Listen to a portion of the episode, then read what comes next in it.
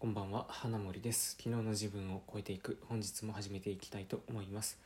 第310回目の放送です。この放送では普段僕がインプットしていることやこれまで自分が経験してきたことなんかを話しております、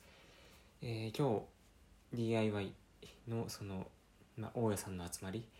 の2回目に参加してきました。まあ前回からその進捗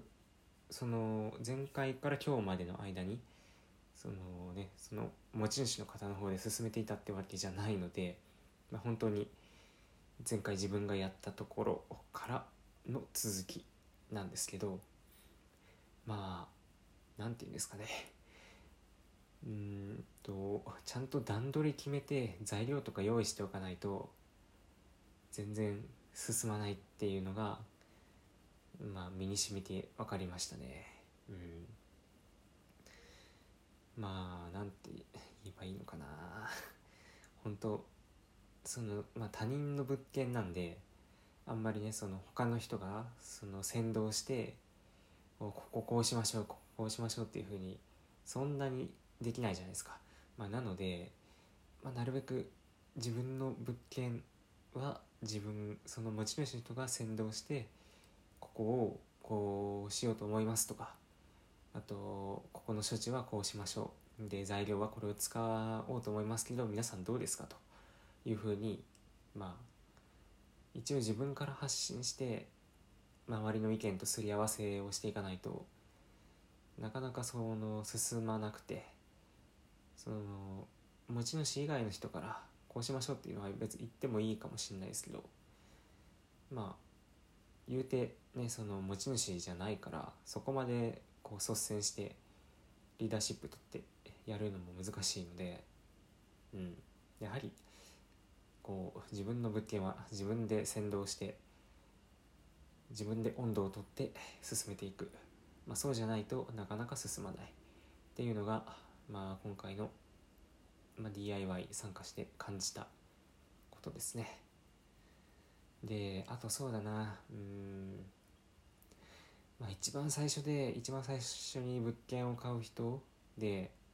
まあ、僕もまだ持ってるわけじゃないですけどその本当にボロボロのやつは本当にその買わない方がいいと思います。っていうのも、まあ、前も1回目参加した時にその時の感想で多分話したとは思うんですけどやっぱりそれはまた感じることで、まあ、どうしてそういうふうに言えるのかっていうと本当にボロボロのやつは安く買えるかもしれないんですけど結局直せないんですよね。うん。DIY って聞くとなんか自分でやれそうな風に感じるかもしれないんですけど、まあ、結局職人のやってることを素人がやろうとしてるっていうことなので本当に知識経験あとは、うん、まあそうですね。その2つがないと、まあ、手は出さない方がいいですね、うん、多少高くても、まあ、自分で何かもうちょっと簡単に補修できる程度の物件とか、まあ、外注して、まあ、どうにか許容範囲の金額で収まる程度の物件を買うのが一番無難じゃないかなっていう気がしますね。うん。まあ一番最初に本当にボロボロボロボロボロボロの物件は買わない方がいいかなっていうのがちょっと僕の感想でもあります。であとはそうですね。うん、まあ、DIY 系でやっていくのであれば本当に仲間は必須だなと思いました。やはり人数が多いとその分だけいろんなことができるのでちゃんとそのスケジュールとか工程とか何するかっていうのを決めて材料もちゃんと準備してるのであれば本当仲間集めてあのパッパッパっていう風にやれれば多分うまいこと進むんでその一人だけでやろうとせずにどうにか近場で仲間集めて協力してやっていくと心も折れないしで作業もはかどるしっていう感じでいいんじゃないかなと思います。であとはそうだな。うん。まあ、やっぱり不動産やるなら勉強は必須かなと思いますね。うん。まあ、結構、まあ、今日会った人もなんか本3冊ぐらい読んでで勉強し始めてから3えー、っと半年？半年とかでもう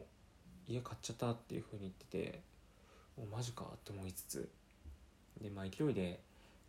買いましたっていう風に言ってるんですけどまあ今のところその人はなんか特に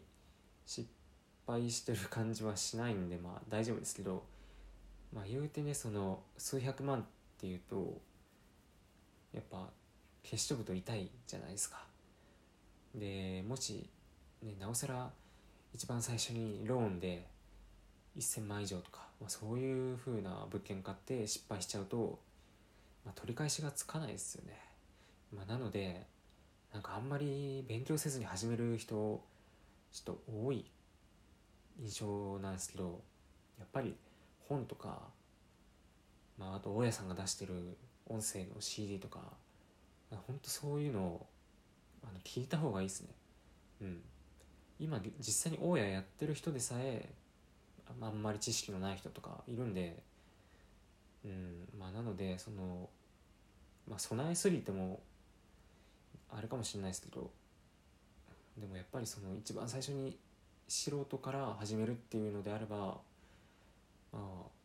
本最低50冊とか読まないと、うん、やり始めてからあそんなことがあったのかっていうふうじゃ遅い